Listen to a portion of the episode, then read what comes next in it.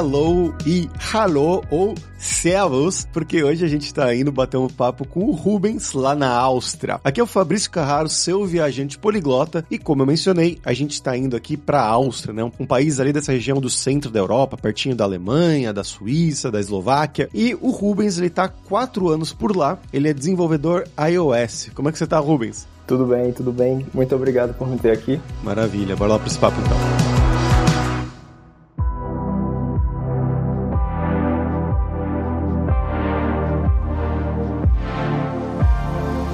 Rubens, pra gente começar aqui, cara, como sempre, a primeira pergunta que eu faço é para os nossos convidados se apresentarem, né? Então conta pra gente de onde que você é do Brasil, o que que você fez de estudos, né, crescendo no Brasil e em que momento foi essa mudança para a Áustria? Como se deu a sua carreira, né? Um passo a passo da sua carreira até essa mudança para a Áustria. Então, acho que você vai perceber pelo meu sotaque, eu sou nordestino, sou de Alagoas. Basicamente, a minha carreira ela se deu de uma maneira muito, como é que eu posso dizer, espontânea, se eu posso dizer assim. É, eu fazia ciência da computação na Federal de Alagoas, na capital, né, em Maceió, e em algum momento teve um curso, era, era uma parceria da IBM com a empresa do Brasil, que agora me foge o nome, ela estava passando de universidade em universidade oferecendo esse curso. E foi quando eu aprendi iOS, teve a, uma oportunidade de internship lá em Alagoas mesmo, numa empresa local que se chamava Ilha Soft, eu acho que eles até mudaram o nome recentemente. E daí foi, eu já estava no meu último ano da faculdade, eu tive seis meses de, de de estágio, depois eles me contrataram por mais um pouquinho, e quando eu tava terminando assim, deu um, um sabe, You Only Once. Eu realmente tinha a ideia de eu quero morar fora do Brasil, quero ter essa experiência, até na faculdade muitos dos meus colegas eles foram naquele programa do governo, né, da Ciências Sem Fronteiras, eles moraram nos Estados Unidos, no Canadá. E justamente no ano que eu decidi ir, foi quando o projeto foi, foi cancelado, eu fiquei com essa sabe? Ah, poxa, perdi a oportunidade. E aí foi quando eu, eu tentei, sabe? Quando eu tava já no último semestre mesmo, eu decidi tentar. Eu tentei pro Japão, pra Austrália, tentei pros Estados Unidos, tentei pro Canadá. É, e assim, muitos não me responderam, pra ser sincero. Alguns responderam. E a Áustria foi uma surpresa no meio do caminho. Sendo bem sincero, eu não sabia muito sobre a Áustria, mas foi uma ótima surpresa no fim. Bacana. Então, essa oportunidade realmente, né? Você foi mandando coisas que você achava na internet? Isso, é. Eu, eu fazia parte de um Slack, que ele é ativo até hoje, é o iOS DevBR. Até um, para quem é desenvolvedor mobile, né, tem a versão do Android também para ele. E lá, várias pessoas ao, ao, ao, redor do mundo, eles mandavam oportunidades, né, no, no canal de Jobs. E foi aí que eu meio que eu conseguia conversar com o pessoal, né, eu conseguia indicação, e aí foi, foi é, exatamente aí que eu, que eu consegui a oportunidade para cá. Bacana, então era gente que já trabalhava aí na empresa? Isso, é. Nesse, nesse caso específico foi. Ah, bacana. Isso é uma coisa que o pessoal não sabe muito bem, né? Acho que a gente até mencionou em um dos podcasts passados aqui que na Europa é muito, muito, muito comum você ter um incentivo. Você que é um funcionário da empresa tem um incentivo para trazer novos funcionários que sejam contratados. Eu lembro que quando eu trabalhava na Alemanha, se a gente trouxesse uma pessoa para trabalhar com marketing, você ganhava mil euros de recompensa, né, por ter recomendado uma pessoa que foi contratada. E se fosse um programador, era 3 mil euros você ganhava ganhava. Caramba, que massa. Era muita grana. E não era, não era logo de cara, claro, a pessoa tinha que passar o período probatório de seis meses, mas, assim, você não fez nada, você mandou o nome de uma pessoa. Então, talvez seja o caso da pessoa que, que te indicou aí, né? Porque isso é muito comum, eu já vi isso acontecer na Espanha também, mas na Alemanha, nesses países mais do nórdicos, vamos dizer assim, né? Mais do norte da Europa, isso é mais comum. É, é, com certeza. É. E até é, meio que estimula, né? Você que é desenvolvedor tal, a mandar nos, nos canais que você participa participa, nas comunidades que você participa, as, as oportunidades. E, é, foi justamente assim que, que eu cheguei aqui. Exatamente. É, e você pode também contatar, tipo, achar alguma pessoa que trabalha em alguma empresa que te interesse no LinkedIn e falar, ô, oh, me recomenda ali internamente, porque pode ser o caso que eles tenham uma, uma recompensa desse tipo, né? E aí eles ganham. Para eles é vantagem, para você é vantagem também. Mas aí como é que foi o processo de entrevista, Rubens? O processo de entrevista acho que foram quatro etapas. A gente teve um HR screening, primeiro que era para ver se tinha um se tinha um match cultural, né? Se eles gostavam de mim, se eu gostava deles. Eu acho que daí eles a gente, depois dessa, dessa entrevista, a gente teve mais uma com os desenvolvedores, que era meio que uma parte técnica, e eles também me mandaram um projeto para fazer. Na terceira, eu acho que a gente discutiu o projeto, também foi meio que técnica assim, eu conheci mais alguns desenvolvedores do, da empresa, e finalmente já foi meio que a, a quarta e última entrevista, já foi meio que a proposta, para saber como é que ia fazer, e aí eu já tava na minha cabeça que se viesse a, a proposta, eu já ia aceitar, então a gente já tava meio que discutindo como ia fazer visto também. Você achou difícil o nível dessas entrevistas? Pra ser sincero, eu não tinha nenhuma expectativa. Quando eu fiz, eu, eu tava fazendo algumas entrevistas na época, eu fiz pra Bélgica e tal também. Eu fazia bem tranquilo, assim, a entrevista. Eu não, não me preparei tanto quanto eu sei que eu precisaria, sabe? E foi tranquilo. É, não foi um, um, nível tão difícil assim. Eu acho que no Brasil a gente forma bem as pessoas, é, a gente tá bem capacitado quando a gente termina a faculdade. Saquei, saquei. E aí, bom, você foi lá, né, falou, o pessoal passou, gostou de você, foi ver de como arrumar o visto e tudo mais. E aí tá, você chegou na Áustria. Como é que foi essa primeira impressão? Você já tinha visitado antes? Não, não, nunca. Eu já tinha visitado Portugal, mas, assim, essa parte mais, que eu, como eu posso dizer, é como se fosse a parte da Europa que é mais latina, né? As pessoas, apesar de que em Portugal também as pessoas podem ser um pouquinho mais, mais sérias e tal, mais duras, elas já é mais próximo do Brasil na forma de, de se de se comunicar, né? Mas quando eu cheguei aqui eu sofri um pouquinho. Especialmente, eu acho, não sei, não sei se eu posso falar pelo resto do Brasil todo, mas talvez sim, né? A gente geralmente é uma, é uma nação muito feliz, né? A gente fala com as pessoas sorrindo, a gente dá bom dia e tal quando chega aqui, não é que as pessoas não sejam legais, sabe? Mas a primeira, a primeira forma de comunicação, acho que também era o mesmo na Alemanha, depois você pode falar a sua experiência, é as pessoas esperam que você fale sério, né? E direto também. Elas não querem muito papinho, não querem, sabe, perguntar como é que tá o dia. Não, vai, diz o que é que você quer. e aí isso foi o choque maior, assim, sabe, no começo. Mas eu vou te dizer assim, apesar de muitas vezes a gente ter isso, hoje eu, eu aprecio, muitas vezes porque também às vezes você não tem muito tempo para essas conversas conversas, mas apesar disso também, na minha primeira chegada aqui, quando eu pisei na Áustria, nunca tinha visto aconteceu de no avião eu conhecer o, o, o professor que estava do meu lado, ele estava sentando no avião, né? Ele estava voltando de uma conferência, ele era professor de filosofia. Eu queria muito achar esse cara, porque eu nunca achei, eu procurei ele já no, no, na universidade, no site da Universidade de Filosofia daqui, nunca achei essa pessoa. E ele, assim, na, na conversa, eu contei a minha história, eu contei a história dele e tal ele acabou, ele e a esposa dele, ela foi buscar ele lá na, no aeroporto e ele acabou me levando de carona para o apartamento que eu ia ficar. É, eu achei uma recepção super calorosa, né? E inesperada também. Sim, sim, sim, bacana. E você achou complicado para achar um apartamento, para morar aí, essa primeira fase? Eu acho que no, no começo eu não tinha muita noção também dos preços da, da média, mas aí quando eu, quando eu procurei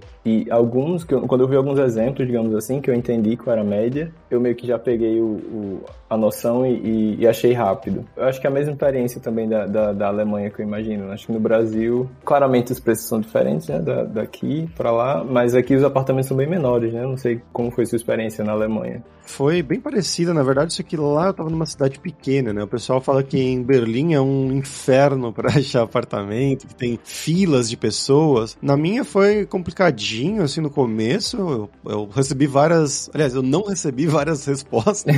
Você mandava e ninguém respondia, ou quando você falava que era estrangeiro, o pessoal não queria falar com você. Mas, no geral, foi relativamente rápido, assim, um mês e pouquinho eu já tava com, uma, com a casa certinho, tudo certo. Mas é interessante isso, né? Porque cada pessoa fala uma coisa diferente. Eu não sei como. É porque você já foi diretamente para Graça, né? Pra cidade de Graça. Isso, é, já vim pra cá. É, que não é a capital, né? Então talvez seja um pouco mais tranquilo. Isso era o que eu ia falar, né? Eu acho que a Áustria. A Áustria é um país, como é que eu posso dizer? Ele não, ele não é pop, né? Se você for parar pra pensar, as pessoas. Eu vou mudar pra Europa, as pessoas não pensam Áustria logo de cara, assim. Elas pensam, sei lá, Alemanha, Holanda, né? Algum país assim. E aí eu acho que talvez isso ajude. Pelo menos essa parte de real estate, né? De pessoa, de. de, de a, imobiliária, né? Imobiliária, isso. Ela, ela é bem tranquila. Eu acho que foi. A minha, minha experiência foi parecida com a sua. Eu cheguei aqui, eu morei um mês e meio no Airbnb. Na verdade, era um Airbnb, mas era um Airbnb de um colega da empresa, então assim, foi, foi um ajeitadinho da empresa, que foi, funcionou massa. E depois de um, de um mês e meio já estava no apartamento também. E em que época foi que você se mudou para aí? Eita, e foi janeiro. Olha aí, o alto inverno, né? Como foi isso? isso, exatamente. Eu saí do Nordeste, né? Saí de Alagoas. Tava fazendo, sei lá, 37, 38. Cheguei aqui, tava fazendo menos, sei lá, menos 5, menos 10. e, e, e, teve um pouquinho de choque, sabe? Eu cheguei aqui num domingo, acho que tava branquinho de neve e não tinha ninguém na rua. Eu fiquei me perguntando onde é que, onde é que tá o pessoal que mora nessa cidade aqui. Eu fiquei meio desesperado no primeiro dia. É, bem bem comum isso. E aí você já começou a trabalhar logo de cara, assim, na primeira semana que você chegou? Isso, eu, eu, eu trabalhei. Não exatamente quando eu cheguei, a gente esperou, acho que eu devo ter chegado eu devo ter chegado no dia 5, mais ou menos, de janeiro, e a gente começou no dia 15. Ah, tá. Legal. Você teve um tempo de ambientação, então, para conhecer a cidade e tudo mais, né? Eu aproveitei para ir na empresa também, eu fui lá conhecer meio que o pessoal antes do tempo. E, e que nível você tava no Brasil quando você foi contratado? Júnior, júnior. Você era júnior? Quanto tempo você trabalhava no Brasil? Ah, eu tive, eu acho que eu tive seis meses de experiência no, na empresa e depois eu peguei um free lá, eu acho que eu passei também uns, uns seis meses. Caramba, então é bem, bem curto, assim, se for pensar, né? O pessoal que, que tá nos ouvindo aí, a gente geralmente fala, não, o mais comum é quando a pessoa já é um pleno, um sênior, né? Já tem uns três anos de experiência, mas no seu caso foi bem rápido. É, eu, eu acho que eu dei sorte, a empresa era bem jovem, como é que eu posso dizer assim? Era uma, era uma agência e ela meio que era a cultura da empresa, sabe? Meio que achar jovens desenvolvedores no mundo e trazer. Era legal porque a mentalidade da, da, empresa parecia um pouco com universidade, tinha algumas festas e tal, e, e, era um ambiente mais, mais assim, sabe? Eles, eles meio que queriam desenvolver os desenvolvedores na empresa para o que eles precisavam. É meio que a categoria de base do Barcelona. Eles vão pegar os jovenzinhos no Brasil, no Japão, na Índia. É, exatamente, exatamente. Desenvolve. Seria a categoria de base do Sturm Graz. É.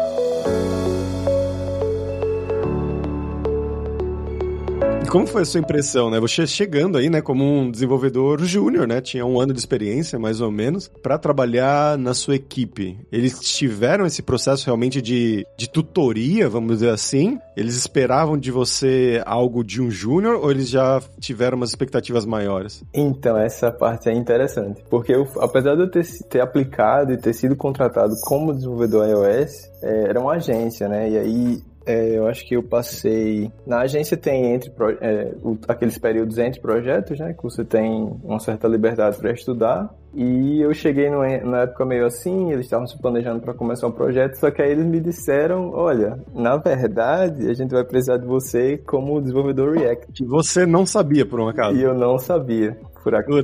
E eu fiquei, poxa, eu, eu mudei 8 mil quilômetros do Brasil pra cá pra trabalhar com iOS, né? Não... Mas enfim, pelo menos a empresa. pelo menos a empresa, ela me deu suporte, né? Eles fizeram cursos, fizeram uns, uns workshops na própria empresa em, em, que eu aprendi juntamente com o pessoal que também ia participar do grupo que ia desenvolver. Foi bom e foi ruim ao mesmo tempo, sabe? Foi, foi uma experiência forçada, mas que foi, foi legal no fim. Podia ter sido bem pior. sim, sim, com certeza. Então, esse seu primeiro momento aí foi literalmente, né, um júnior, quase um estagiário, vamos dizer assim, já que você estava aprendendo as coisas do zero. Com certeza. E quanto tempo você demorou para se acostumar, para se sentir confortável? Caramba. você diz com o React, né? É, com o React, com o trabalho, vamos dizer, né? O dia a dia do trabalho. É porque no começo também tem aquela, aquele gás, sabe? Que a pessoa tá, ah, vou lá, vou fazer dar certo e tal. Eu acho que com três, quatro meses eu já tava, eu tava bem adaptado ao time e já tava trabalhando com React. Não era assim, vou dizer, era pleno nem nada. Eu, era, eu, sim, eu tava aprendendo muita coisa, mas já tava bem confortável. Bacana. E o seu time, essa equipe aí, é como você falou, né? Era pessoas de vários lugares mesmo? Isso, é. Eu, eu posso dizer, acho que é um, eu, a gente tinha um, um, um back-end que era da Dinamarca, tinha uma desenvolvedora web que ela veio da Galícia, na, na Espanha, eu acho. É, aí tinha austríacos também, mas eram pessoas que vinham. Ah, tinha um, um, cara também do Irã, que ele entrou comigo. Então realmente era uma experiência bem diversa. E agora do, vamos dizer assim, da América Latina, né? Tinha eu, tinha o outro brasileiro que era desenvolvedor iOS também, e tinha dois rapazes que eram da Costa Rica. Ah, legal. Que era, era um cara, os dois eram designers, na verdade. Pô, um time bem internacional, né? Então como que era essa comunicação ali? Era tudo em inglês, eu imagino. Tudo em inglês, é. Bom, na hora do almoço era super complicado, de, de... porque tinha alguém falando alemão, outro falando espanhol, outro falando galego. Mas era uma experiência bem gostosa, assim, bem, bem legal mesmo. Imagino, bacana. E como que você viu na questão de, de tecnologias, de organização de time mesmo, né? Em comparação com os seus trabalhos no Brasil? Eu acho que aqui, comparado, pelo menos comparado com a primeira empresa, né, que eu trabalhei no Brasil, a gente seguia mais o Scrum. No, no, no, Brasil a gente não seguia, a gente fazia Kanban mesmo e era mais ou menos um, um desenvolvedor por projeto, que era também uma agência no Brasil. Quando a gente chegou aqui, a gente já tinha um, um time de 7, 8 pessoas, com QA, com Project Manager, PO. Então já era uma coisa mais estruturada, né, digamos assim. Hum, entendi, interessante. Eu tive uma experiência que foi o contrário, na verdade. Quando eu estava no Brasil, eu trabalhava na, no PagSeguro, lá no UOL, né, em São Paulo, como programador. E no começo, quando eu entrei na empresa, era Scrum, total Scrum. E aí foi mudando para Kanban. Eles foram, acabaram mudando, optando por Kanban por acharem mais, não sei, mais, mais adequado às necessidades da empresa, né, do, do time lá. Mas interessante você falar isso. E você tá na mesma empresa ainda? Não, não. Eu passei lá, acho que foram dois anos e meio. Como eu falei, né, eu trabalhei com React, depois eles fizeram a mesma coisa com, com back-end, eu trabalhei com back-end.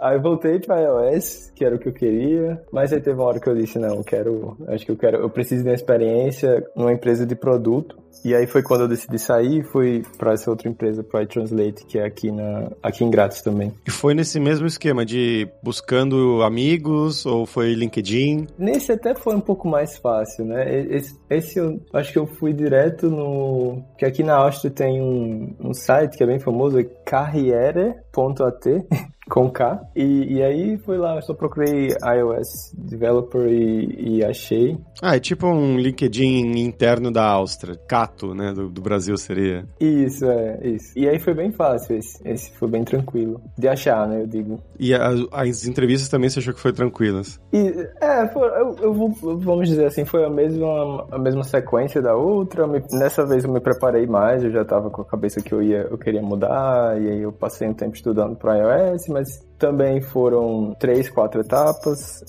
Eles também mandaram um projetinho para fazer e aí eles queriam algumas coisas mais, digamos assim, mais complexas no primeiro, do que no primeiro projeto. Eles queriam também unit tests, também queriam que eu mostrasse algumas coisas, né, arquitetura e tal que eu tivesse uma certa, como é que eu posso dizer, uma criticidade talvez de, do que eu tô fazendo, né? O porquê que eu fiz dessa forma, o porquê que eu não fiz da outra. Mas no fim acho que foi tranquilo também. Não, não é algo difícil, eu não colocaria assim. Foi, é algo assim, se você se preparar, é tranquilo. E há quanto tempo você tá nessa empresa? Por um, um ano e meio. E como tem sido essa experiência comparando com a outra empresa? Nessa você só fez iOS. isso só foi iOS, é isso, essa parte é ótima. Essa parte é ótima. Trabalhar com produto também é bem legal assim, eu pude tocar e, e, experimentar muitas coisas que eu não tive na outra empresa, né? Porque a agência, sei lá, o projeto dura seis meses e acaba, você entrega e acabou, né? Você não continua. Geralmente, né? Na minha experiência foi assim. Mas aqui não, a gente tem um pouquinho mais de poder sobre o projeto, aí sai os eventos da Apple, a gente vê o que lança novo, vê se dá para adicionar no projeto. Aí tem essa parte que eu acho bem mais interessante, só que aí o lado, o lado negativo é que era, nesse caso, né? Era só Kanban. E aí, em algum momento também a gente percebeu que, na verdade, o inverso, ó, vê só que, que interessante, né? Cada empresa realmente é, um universo. Né? E aí a gente migrou pro Scrum agora. Então você ficou dois anos e meio, mais ou menos, na outra empresa, agora um ano e meio nessa. E você tá contente, assim, com, o seu, com a sua vida na Áustria? Porque você escolheu uma empresa na mesma cidade, inclusive, né? Você não mudou de país, não mudou de cidade, não foi pra capital. Com certeza, assim. Eu vim pra cá, sempre era aquela, aquela coisa, né? Sempre não sabia se eu ia ficar aqui, o que tava avaliando, mas o tempo foi passando. E sei lá, até o alemão que a gente vem aprendendo tal. Eu não, eu não, não sou nativo ainda alemão, mas é engraçado, né? Sabe quando você vai, por exemplo, se eu fosse. Eu fui pra Hungria uma vez, fui pra Budapeste. Quando eu cheguei lá, caramba, eu não entendia nada de nenhuma placa. E aí eu, eu fiquei começando já a criar esses, esse sentimento de, de casa aqui. E aí quando você volta, mesmo que eu não entenda tudo do alemão, mas tem muita coisa que eu já entendo hoje. E aí meio que criou, tanto para mim quanto para minha esposa, é, essa sensação, né, de que a gente tá em casa. Aí eu nem tenho mais vontade de mudar para outros países nem nada. Assim, se fosse para mudar de empregos agora, vamos supor que eu não achasse uma empresa aqui, eu ia tentar trabalhar remoto. Mas continuando, continuar morando aí. Continuar morando aqui, é. A sua esposa ela veio com você do Brasil? Veio, veio, mas ela veio um pouquinho depois. Ela, ela também é de computação. Estava terminando a faculdade na época. Ah, bacana. E ela tá trabalhando agora aí com, com tech também? Aham, uhum, aham. Uhum. Em Graz ou remoto? Em Graz. Foi, foi até engraçado assim nessa época. Eu vim, a gente decidiu vir junto, né? A gente namorava na época e decidiu, a gente, eu pedi ela em casamento e tal. É o clássico. O clássico, é. A gente casou, na verdade eu assisti o meu casamento. A minha mãe tinha a procuração para me representar. eu tava aqui na empresa assistindo on online, porque o meu sogro tava filmando o casamento. E ele, e ele falou pra mim, olha, diga sim, viu? aí, ficou, aí ficou me ouvindo pra quando eu fosse dizer. Que loucura. Ela foi com vestido, a sua esposa? Não, foi não, foi não. Foi só no casamento de civil. Mas aí todas as fotos são ela, é bem engraçado. Isso é ela do lado da minha mãe, ela segurando o celular com a minha foto. Parece que é algo póstumo, sei lá, como se eu tivesse falecido. Pô, muito bom.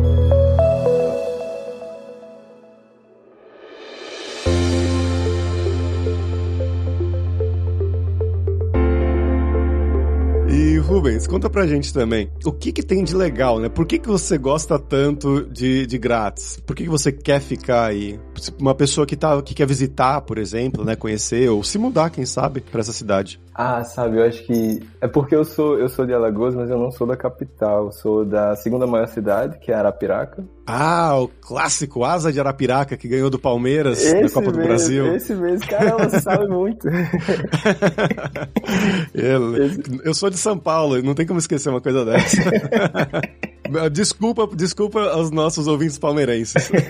é, esse mesmo. Aí a gente. A, a, cidade lá, ela tem 250 mil habitantes, eu acho. E quando eu vim pra cá, eu fiquei, poxa, é uma cidade, ela tem mais habitantes, eu acho. Acho que Grátis tem 300 mil. Mas a sensação é que é tudo pertinho. É, eu vou, sei lá, daqui pro fim da cidade é 15 minutos, sabe? De, de, de transporte público ou de carro, alguma coisa assim. E você vai para tudo de bicicleta também. É bem tranquilo. A vida é bem, como que eu posso falar? Devagar, sabe? E meio que sem querer, querendo, era isso que eu procurava. Porque quando eu morava em Maceió, eu pegava acho que duas horas de trânsito todo dia. Pra ir pra faculdade, pra voltar pro estágio, pra voltar pro apartamento, somando tudo dava uns duas horas de trânsito. E aqui hoje é uma maravilha. Trabalho, pega bike, chego lá 10 minutos no trabalho e, e volto para casa, sabe? E além disso, a Grátis também é uma cidade universitária. Aí assim, você vê muita gente nova muita gente nova. É, dif é, diferente do resto da Áustria, eu diria. Que aí você vê muito mais idoso, né? Ou talvez já casais com crianças e tal, etc. Mas você não consegue achar eu não vou nem dizer nightlife, né? Boate nem nada disso, mas assim, você não consegue ver muito, muitas, muitos jovens no parque jogando alguma coisa. E eu achei isso sensacional aqui, porque eu vou pro parque, dá sempre aquela sensação boa de que tem, tem vida aqui, sabe? Tem uma galera massa. Sim, sim, sim. Acho que a gente falou com a Paula, se não me engano, que ela, no podcast aqui, que ela mora em Viena, aí na Áustria, trabalhando no, metaverso lá. E ela falou que, no, acho se não me engano, foi ela que falou que no começo ela morou em uma, um vilarejo, assim, no, no meio da Áustria, ali, perto da parte, mais perto da Alemanha, né, mais pro oeste da Áustria, e que era só pessoas mais velhas, assim. Ela tinha que falar com as senhoras que falavam com um sotaque bem forte, assim, de alemão, para tentar aprender, fazer algum amigo, mas a Graz é uma cidade mais normal, né? E jovem, como você fala, né? Isso, e como é jovem, vem muita gente de fora também, da Eslovênia, dos Balcãs, né? Da, da Croácia, esses países de baixo, Bósnia, Macedônia e tal. Acaba que o alemão daqui, porque a Áustria tem, é, não sei se você teve a chance, mas provavelmente você já ouviu alguém falando, o alemão austríaco é muito carregado, sabe? Uhum, sim. Eu acho que até no Brasil a gente tem vários sotaques fortes, né? Eu, eu especialmente sou nordestino, eu sei que o sotaque nordestino é forte. Mas eu não acho que é tão forte quanto as diferenças no, do sotaque aqui, sabe? Muita gente daqui, de grátis até, eles fazem piada do pessoal da, da, do oeste da Áustria, porque eles falam que é tão carregado que não parece alemão. não, com certeza. Eu morava ali no sul, na, na Baviera, né? Na, ia bem perto, na verdade. Era 20 minutos a pé da fronteira com a Áustria, a cidade onde eu morava. Então eu cheguei pra Áustria várias vezes e um dos meus grandes amigos que trabalhava comigo lá na Alemanha, ele era austríaco, de Viena. Era engraçado que no final da minha estadia lá, que eu fiquei dois anos na Alemanha, eu já conseguia me virar no alemão tranquilo, assim, com os alemães. Mas quando eu falava com esse meu amigo austríaco, era uma dureza. Era muito complicado entender ele. E aí falam que o suíço é pior ainda, que nem os próprios alemães entendem. É, exatamente. Aqui também tem piada sobre o sotaque suíço, com certeza. Eu comecei a apreciar também o, o alemão austríaco, sabe? Eles, eles facilitam algumas coisas. É, se a gente for falar, sei lá, no alemão ele fala eu, é ich, né? E aqui eles falam i, por exemplo. Aí, tipo, pra, pra quem tá aprendendo, isso é um pouquinho mais fácil de falar. Você fala servus, aí você fala hallo. É servus? Com certeza. é é, no sul da Alemanha é exatamente igual onde eu morava.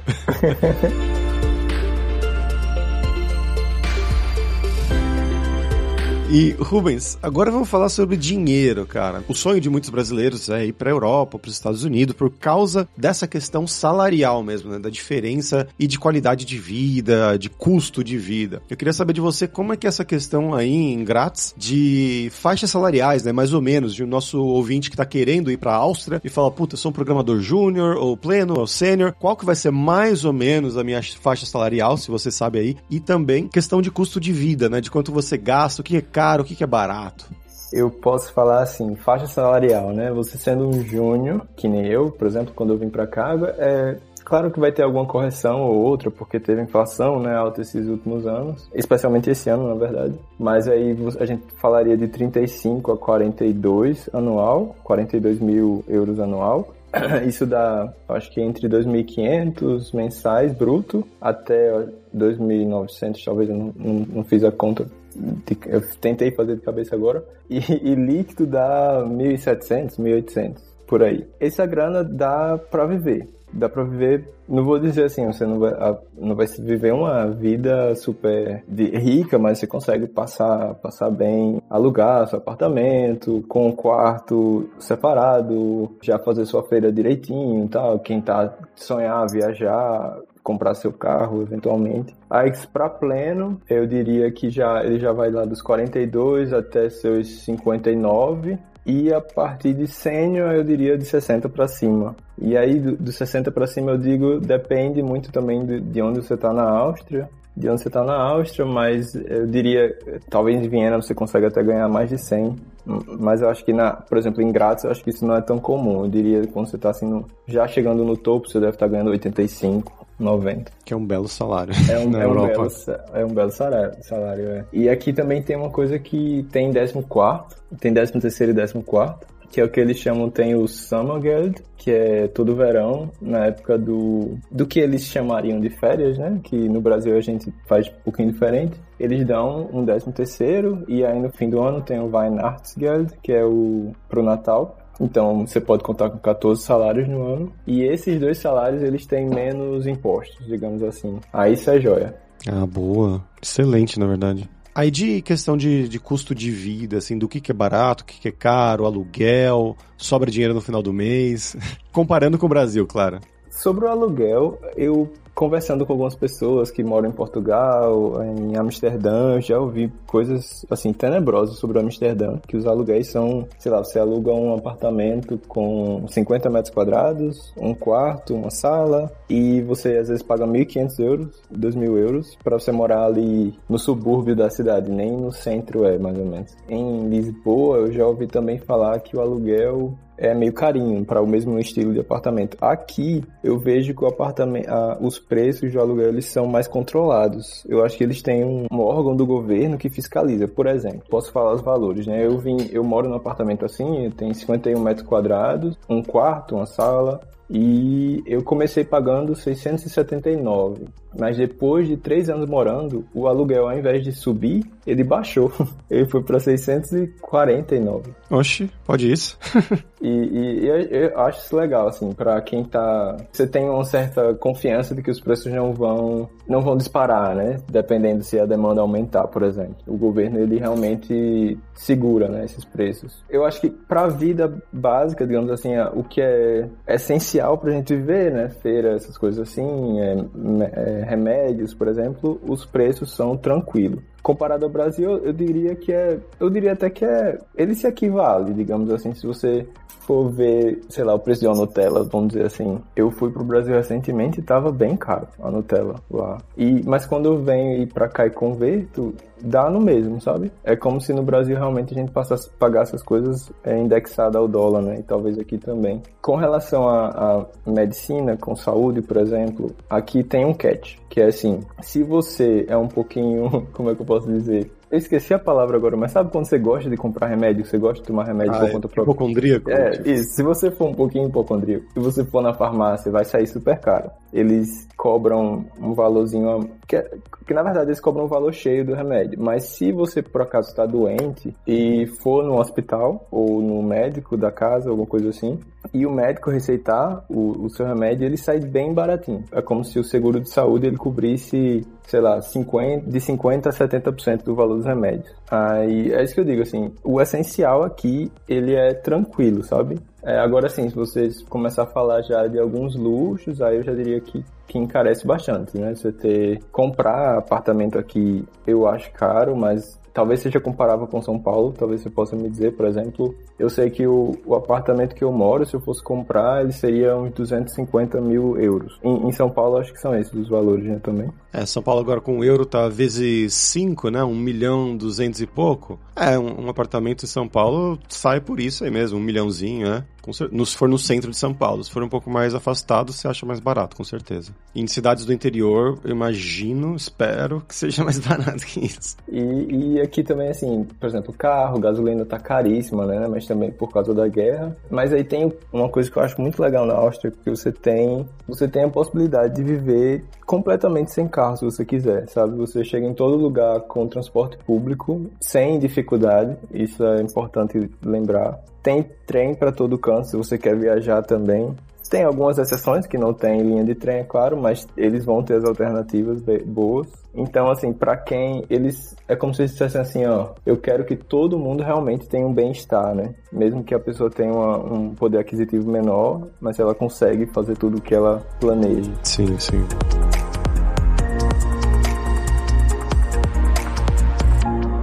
Rubens, pra gente fechar agora é a hora do perrengue, que é quando a gente pede pros nossos convidados contarem histórias engraçadas, gafes, micos, coisas que tem acontecido com você esse tempo todo aí na Áustria. Tem um, um lance aqui, provavelmente na, no sul da Alemanha também, que o pessoal bebe muito, né? Que é Spritzer. E aqui é muito famoso pelo vinho branco, né? Aí eles chamam, eles chamam Weisse Spritzer. Mas eu passei muito tempo chamando Vassa Spritzer. Ah, de água. água. E, e, eu falava com confiança maior, maior do mundo. Até que teve um dia que eu tava num, num bar com o pessoal e eles falaram, o que que tu tá pedindo? água com água com gás? Eu, não. não, é, não é assim que chama, não? Aí eles começaram a falar, a rir lá. Que era... Aí isso aconteceu demais, até alguém me falar. Eu fiquei, caramba, quantas pessoas tiveram que me entender.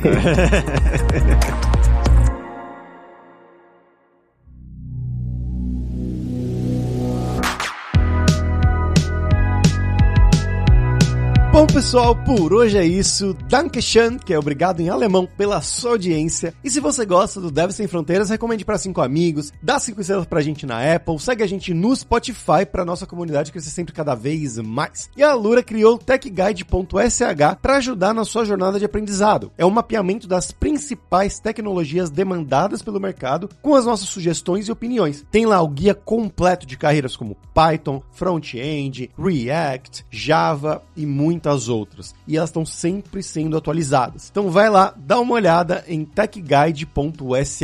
E a gente tem os 7 Days of Code, que são 7 dias de desafios totalmente grátis em diversas linguagens de programação para você realmente botar a mão na massa e praticar o que você estiver aprendendo, seja com os cursos da Lura ou em qualquer outro lugar. E a gente, coincidentemente, acabou de lançar um desafio de iOS lá. Então, se você está se preparando, está estudando iOS, que é aqui a carreira do Rubens, você pode se desafiar lá no 7 Days of Code E não deixe de conhecer a Lura Língua para você reforçar o seu inglês e o seu espanhol e dar aquela força, tanto no seu currículo quanto na sua vida profissional, algo essencial, né? Como o Rubens mencionou que ele trabalha só em inglês lá na Áustria com pessoas do mundo inteiro. E só lembrando que o 20 do Deve Sem Fronteiras tem 10% de desconto em todos os planos. Então vai lá em aluralingua.com.br barra promoção, barra Deve Sem Fronteiras e comece a estudar com a gente hoje mesmo. Além também, é claro, da alura.com.br que tem mais de 1.400 cursos de tecnologia principalmente na área de programação, inclusive com vários cursos dessa área de mobile, né? Cursos de iOS,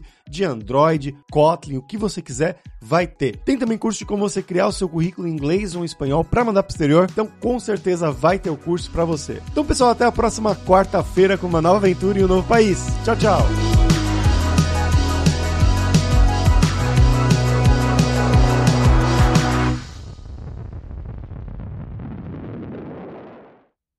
Este podcast foi editado por Radiofobia, podcast e multimídia.